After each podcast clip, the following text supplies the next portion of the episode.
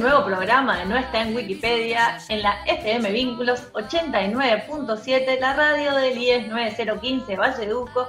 Mi nombre es Victoria y hoy estoy solamente con María Elena. ¿Cómo estás? Hola Victoria, ¿cómo estás? Buen día. Estamos empezando, es cierto, un nuevo programa de No está en Wikipedia y con un ausente justificado. Eh, porque Geraldine hoy no nos acompaña, pero sabemos que está bien, que no tiene coronavirus, como decías vos.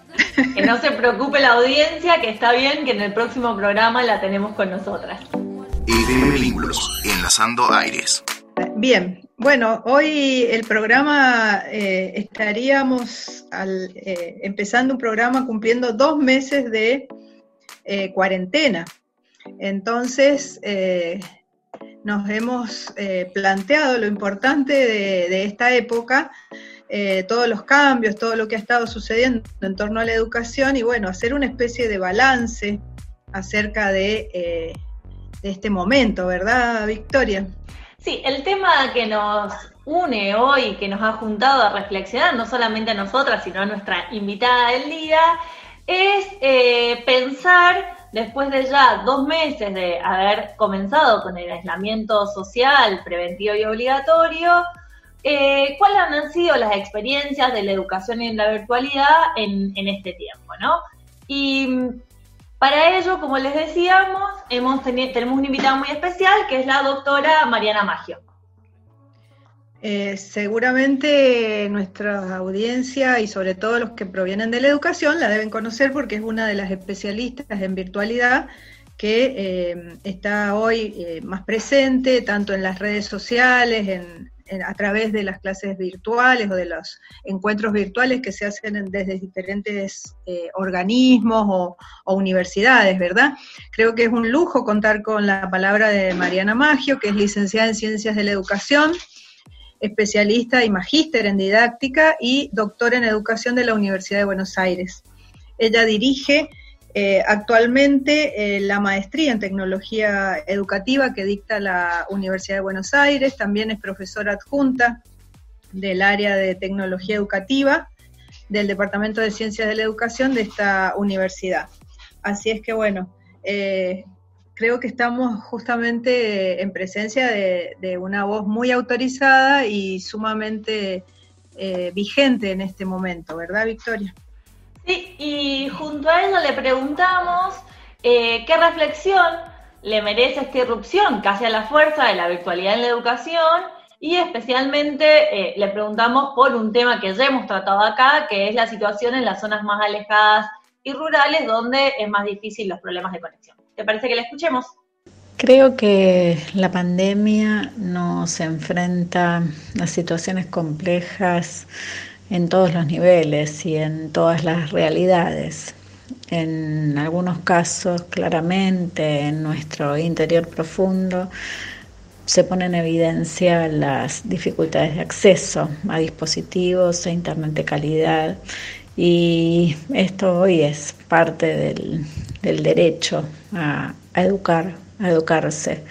Entonces, creo que lo que pone en evidencia en primer lugar es esto, por supuesto, digo, las, las, políticas han reconocido esta situación y me parece que bastante han actuado bastante rápido poniendo a disposición desde el portal Educar y con los canales la propuesta Seguimos Educando. Hoy hay por lo menos alternativas que llegan a través de cuadernillos impresos, a través de radio, a través de televisión y mm, esto es una respuesta importante desde el Estado. Ahora bien, tenemos además desafíos, incluso en los lugares donde hay conectividad y hay dispositivos, a, a la hora de pensar en la práctica de la enseñanza, porque en estos días vemos que en muchos casos las propuestas de enseñanza se montan sobre campos virtuales o, sobre em, algún tipo de soporte, pero eso no quiere decir que están pensando en la complejidad que estamos viviendo en los hogares donde a veces sí hay dispositivos y a veces sí hay conectividad, pero no uno por, por, la, por persona. Entonces, en general todas son situaciones complejas. Y ahí, bueno, vienen las maravillosas respuestas de, de nuestros docentes que, han, que, están, que están dejando todo en la cancha, ¿no? generando, primero reconociendo las situaciones diferenciales que hay en el acceso, segundo poniéndose con, con, mucha, con mucha rapidez y también diría con mucho tesón a comprender las posibilidades que ofrecen los entornos virtuales y además haciendo todo lo que está a su alcance para generar propuestas que vayan resultando relevantes para, para, las y los estudiantes en esta complejidad. Esto se hace de un día para otro, no, pero como dice nuestra especialista argentina Lila Pinto, se está construyendo una, una rutina escolar adaptativa, se va adaptando a medida que se hace y me parece que esta es una idea súper interesante para, para tener en cuenta. Y acabamos de escuchar a la doctora Mariana Maggio que nos contaba un poco acerca de la situación de hoy y los desafíos en la educación en tiempos de pandemia, en la virtualidad, y creo que nos dejó como un pantallazo y un montón de conceptos sumamente interesantes para seguir pensando lo que estamos viviendo, ¿no? Eh, sí, yo creo que fundamentalmente eh, lo que nos hemos planteado muchos docentes y, sobre todo la comunidad en general es cuál es la, las posibilidades que tienen hoy en los lugares más distantes, los alumnos, las alumnas que están en esos lugares donde la conectividad no alcanza, no llega, donde no hay dispositivos y demás, que creo que es el, problema que ha atravesado a todo el, eh, digamos, a toda la educación argentina. Y también me parece que eh, en términos de, de información, es como que se ha centrado que solamente la educación se está eh, o se podía hacer de manera virtual a través de conectividad a internet, sin eh, dejar, digamos, sin dejar espacio a otros recursos que también han sido utilizados y que posiblemente no hemos dimensionado toda la potencia que tienen, como es la radio, justamente, donde estamos nosotros hoy y donde venimos desde hace un par de años um, bregando por una radio que también, además de informar, además de entretener y demás, tiene una función educativa, ¿no? Y me parece que eh, ese desafío que tiene hoy la, educación es poner en valor otros recursos que eh, educan y que tienen, no sé si educan, pero que tienen un valor educativo muy fuerte, ¿no? Como puede ser la radio, los materiales que también han empezado a circular eh, y que las escuelas se han encargado de, de difundir o de entregar y eh, sin lugar a dudas, creo que lo dijimos también nosotros en el primer programa, el trabajo docente. No hay duda que los docentes se pusieron al hombro, en la espalda de esta situación y han hecho cosas muy, muy muy buenas, con todas las dificultades y demás, que justamente yo creo que el tiempo eh, le podrá prestar eh, o le podrá dar el valor realmente que tiene esa, eh, todas estas actividades. Obviamente, van a necesitar mejoras, seguramente, pero creo que el valor del trabajo docente ha sido clave, que es lo que también resalta Mariana en su, en su respuesta, ¿verdad?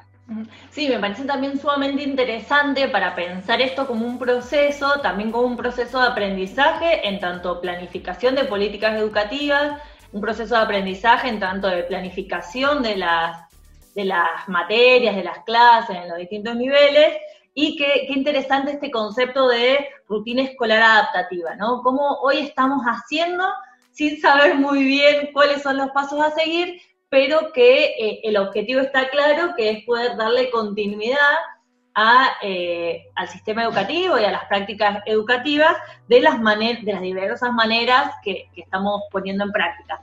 Me parece que, que, es bastante interesante pensarlo así, ¿no? Frente a la complejidad de la situación, cómo se van desarrollando diferentes respuestas y, ¿no? Con un rol central de los y las docentes.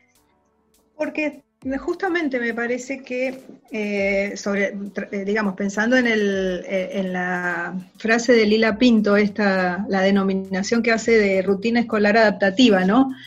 justamente muchas veces el aula es un lugar donde suceden muchas experiencias, dan, se dan muchísimas experiencias educativas que no trascienden las cuatro paredes del aula, ¿no?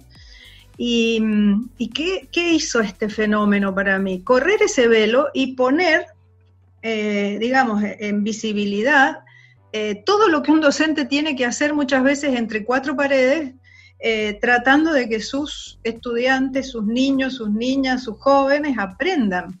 Y es cierto que eh, por ahí se lo critica y se habla de, la mala educación y de que no alcanza y demás, pero eh, creo que el trabajo que están haciendo los docentes en estas condiciones no, hace otra cosa que reflejar lo que se viene haciendo en todas las aulas o en muchas aulas con muy bajos recursos, con muy poca disponibilidad a veces de, herramientas y demás, eh, y sin embargo con una, creatividad y una, eh, una energía muchas veces que sobrepasa lo que digamos, lo que pueden algunos digerir, ¿no? Esto que decíamos, muchas experiencias, el revoleo que dice eh, Mariana dentro del, aula, ¿no? El, revoleo de, actividades que se han ido dando a partir de, la irrupción de la virtualidad en estos últimos meses. Es decir,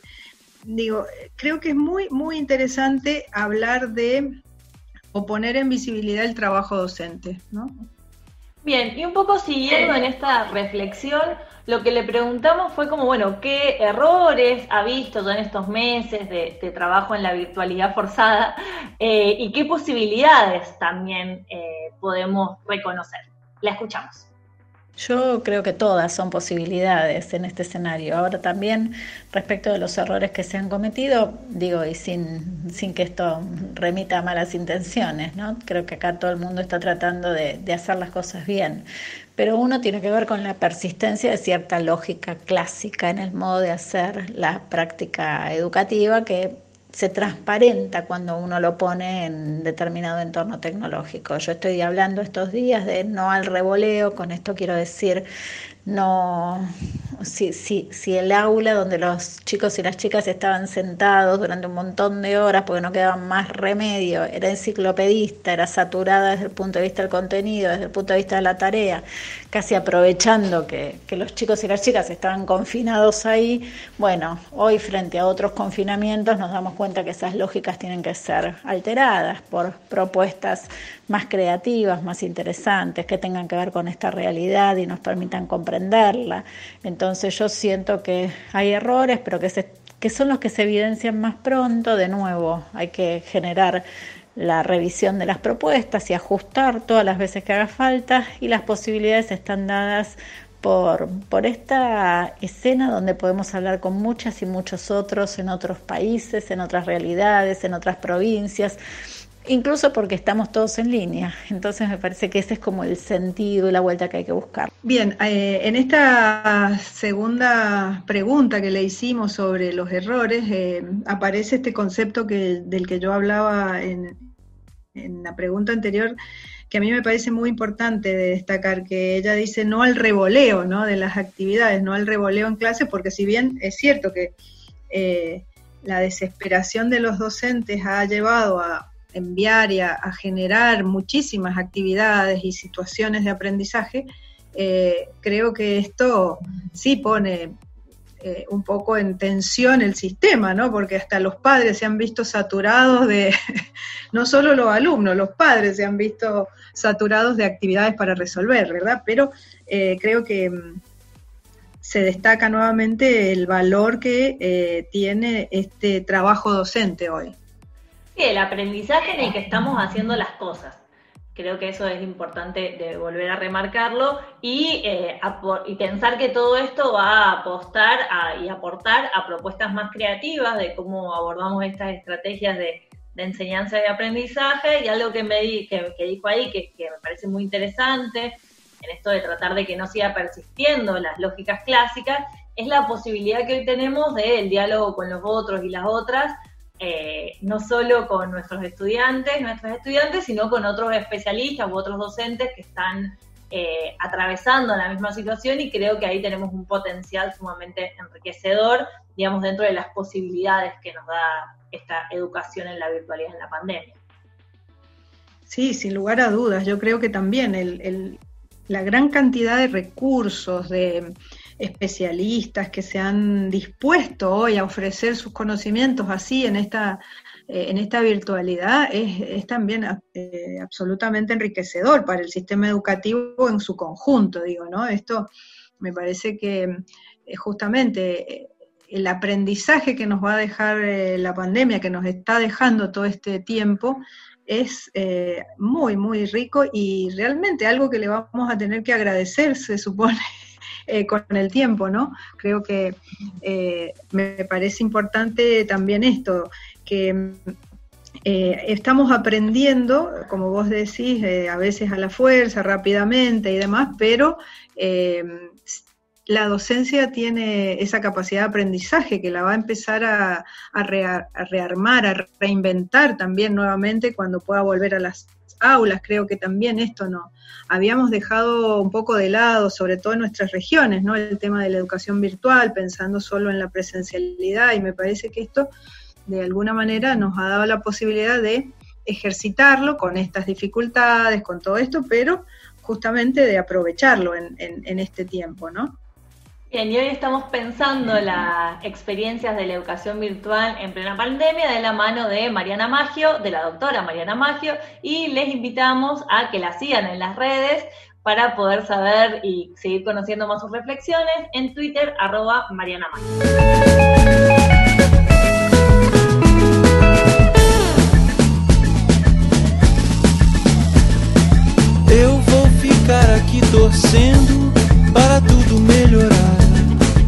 Eu juro que vou.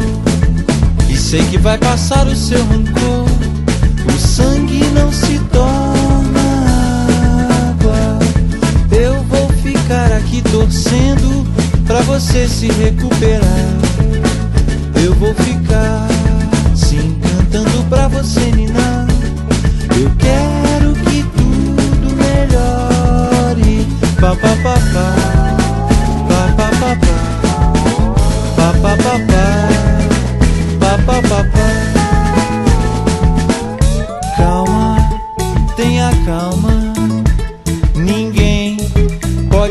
viver assim.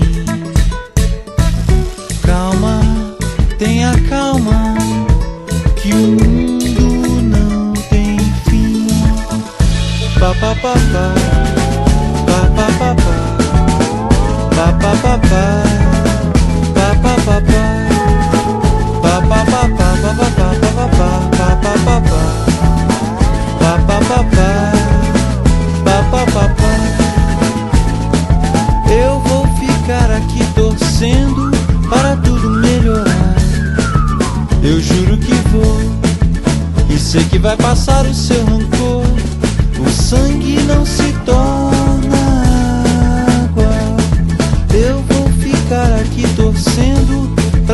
Se recuperar.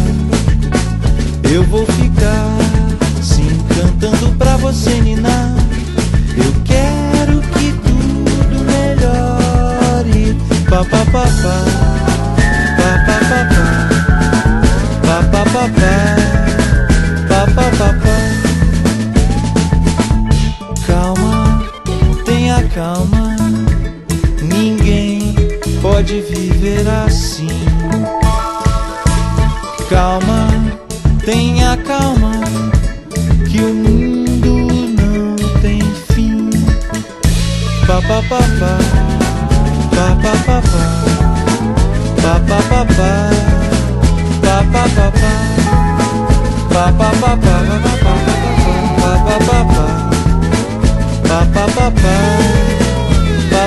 ba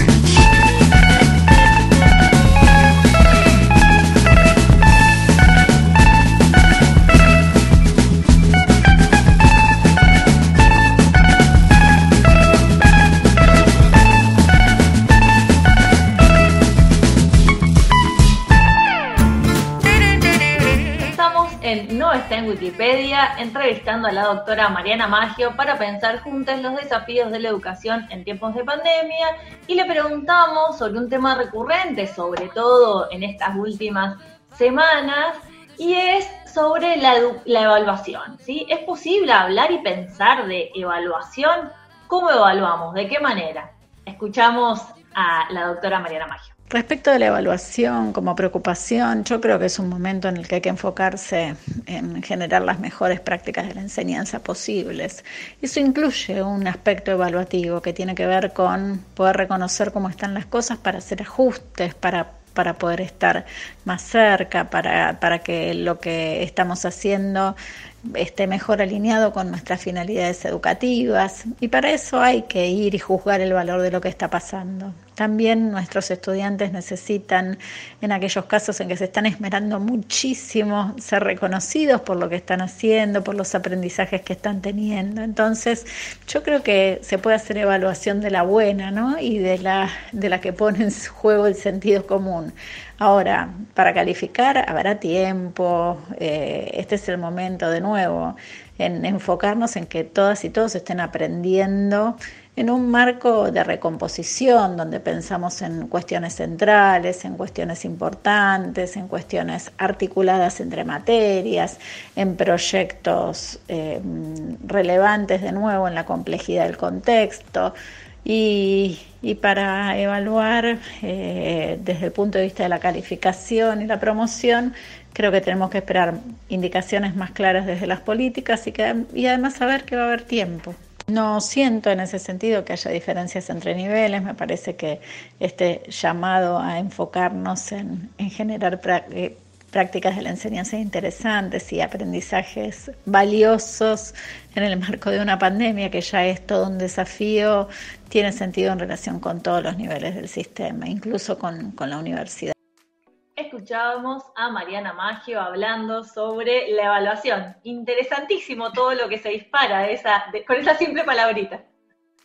Sí, sin lugar a dudas. Cuando hablamos de evaluación, creo que le ponemos el título al, punto del sistema más, eh, más reaccionario, que tiene más eh, cuestionamientos. Eh, es, realmente, como vos dices, un título impresionante.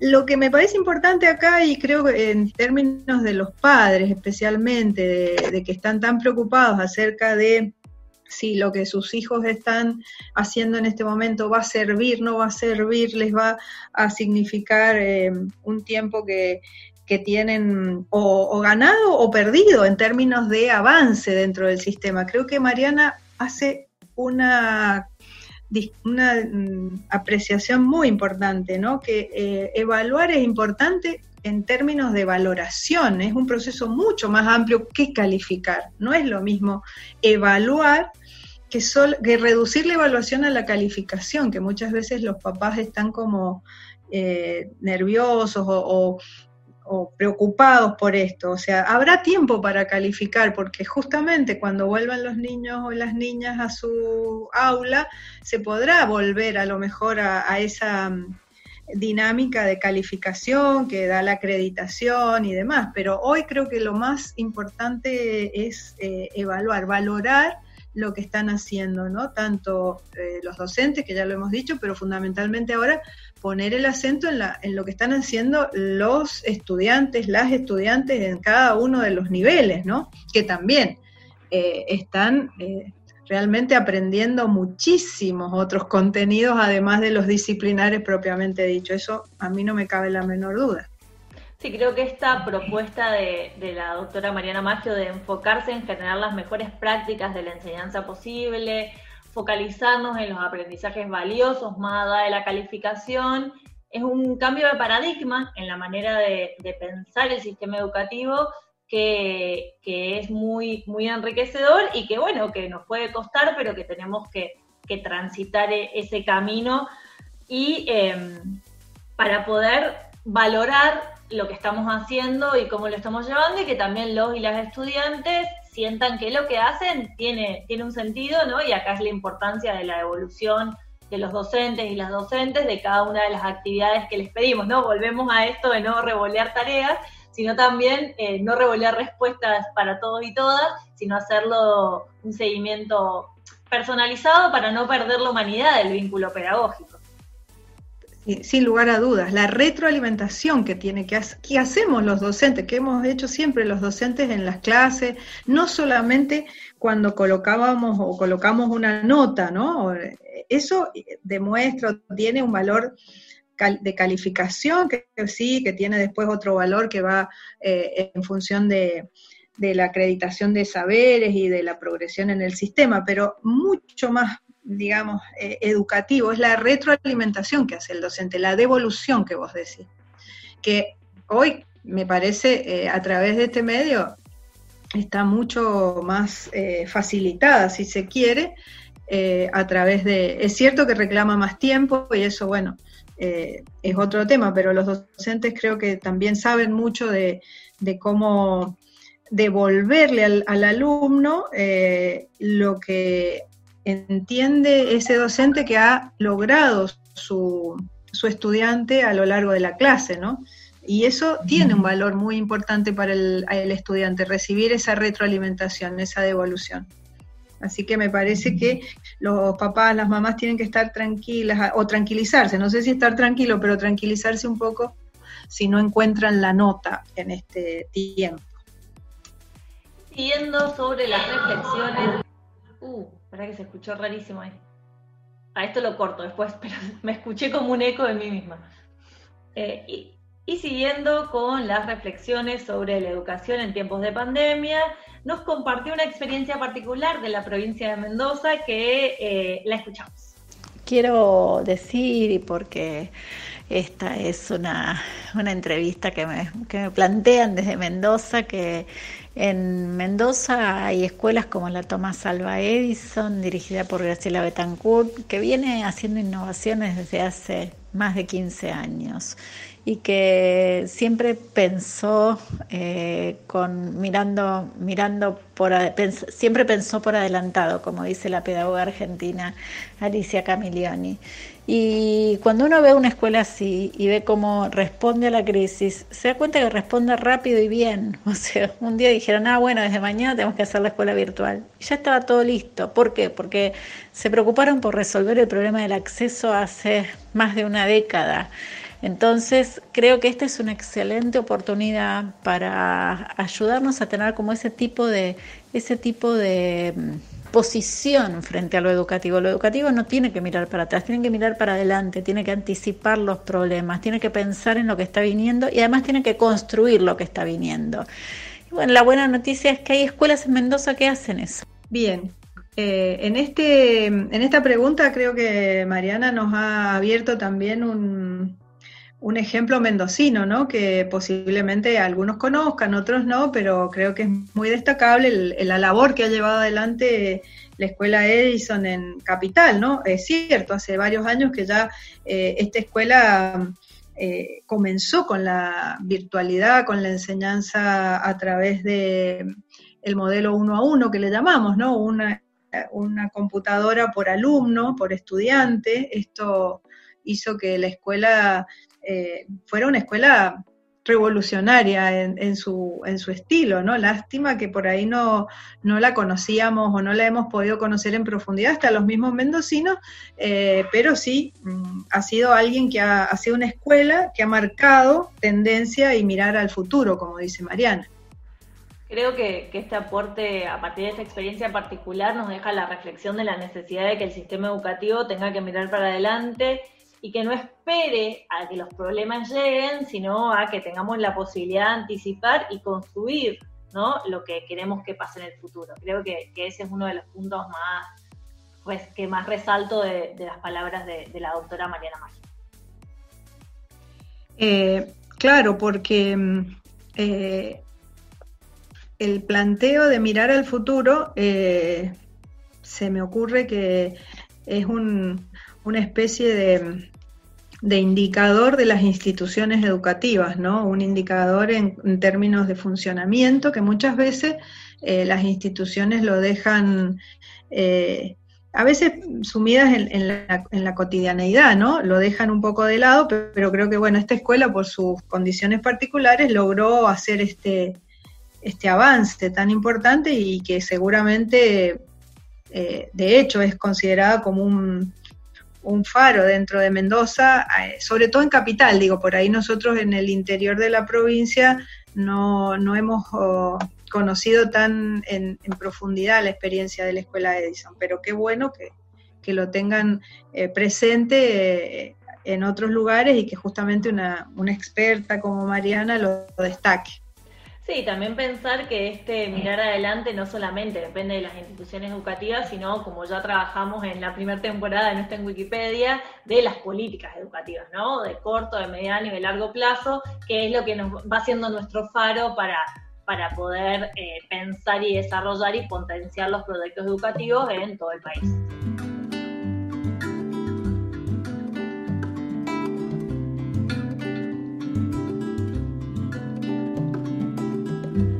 Otra orilla del mismo río, un verso tuyo y un verso mío.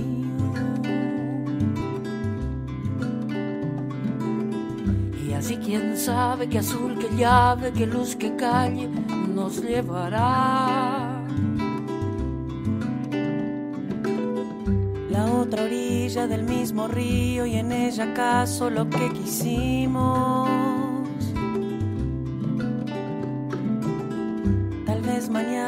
Ayer, ¿qué importa si el hoy ya canta sin preguntar?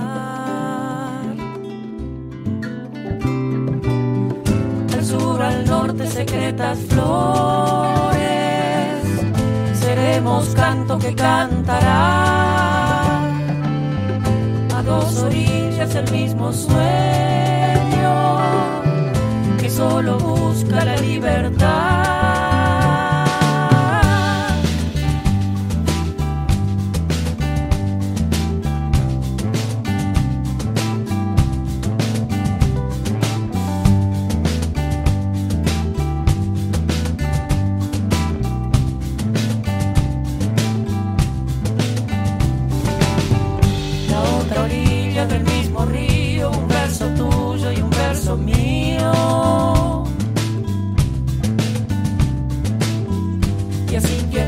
Que azul, que llave, que luz, que calle nos llevará. La otra orilla del mismo río y en ella acaso lo que quisimos. Tal vez mañana o ayer, ¿qué importa si el hoy ya canta sin preguntar?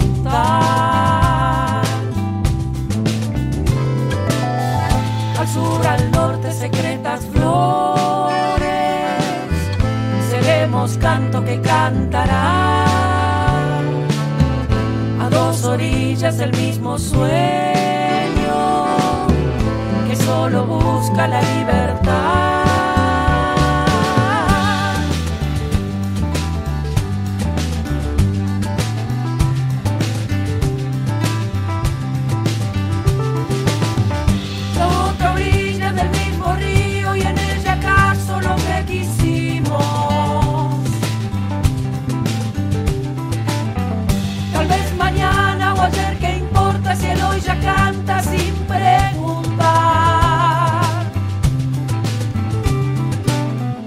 Al norte secretas flores.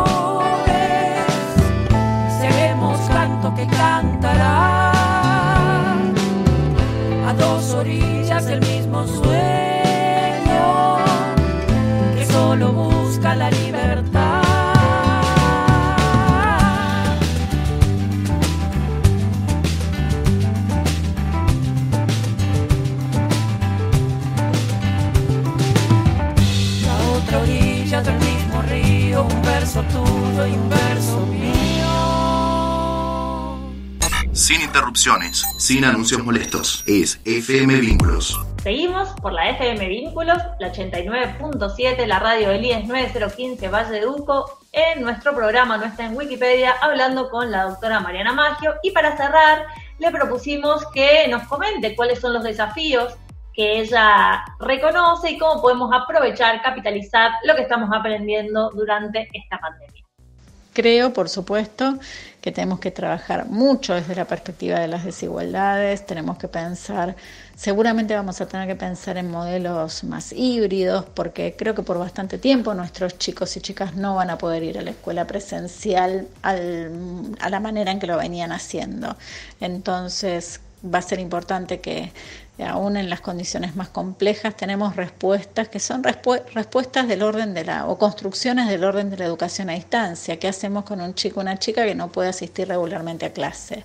Y si hay que tener una, toda una propuesta compleja en términos de las alternativas que ofrece mientras se va garantizando la conectividad y el acceso a dispositivos, bueno, va a haber que hacerlo y, sé que las políticas están pensando en esa línea.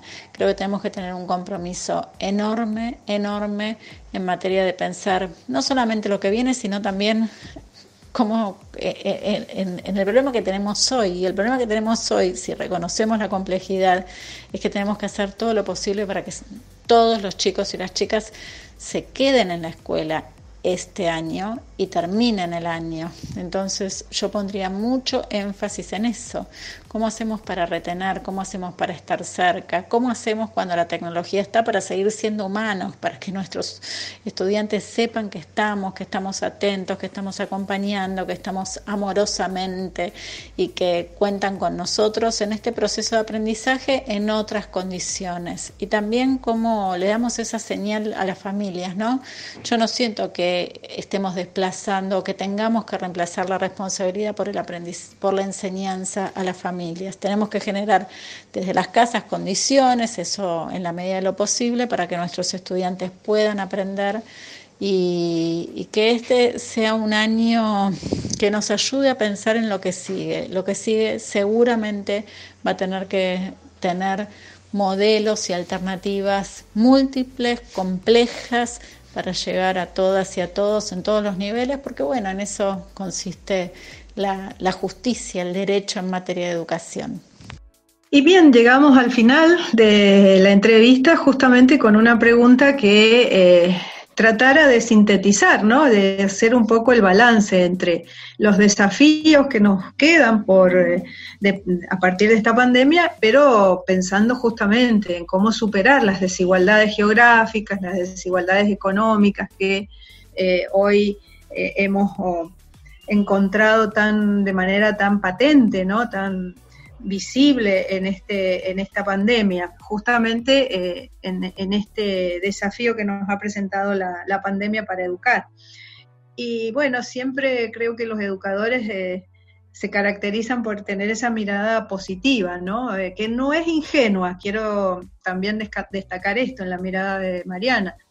es una posición optimista y, que apuesta a tener un desafío, a, aprovechar los desafíos que nos ha dejado la pandemia para eh, devolverle a la educación eh, con respuestas que estén a la altura de los tiempos, ¿no? En, esto y en todos los eh, en todos los lugares del país, no solamente en la capital, no solo en los centros poblados, sino me parece importante que las políticas de las que vos también venís hablando, Vicky, en este en este programa las políticas también respondan eh, lo más rápidamente posible a, esos sectores que donde se notan mucho más las desigualdades, ¿no?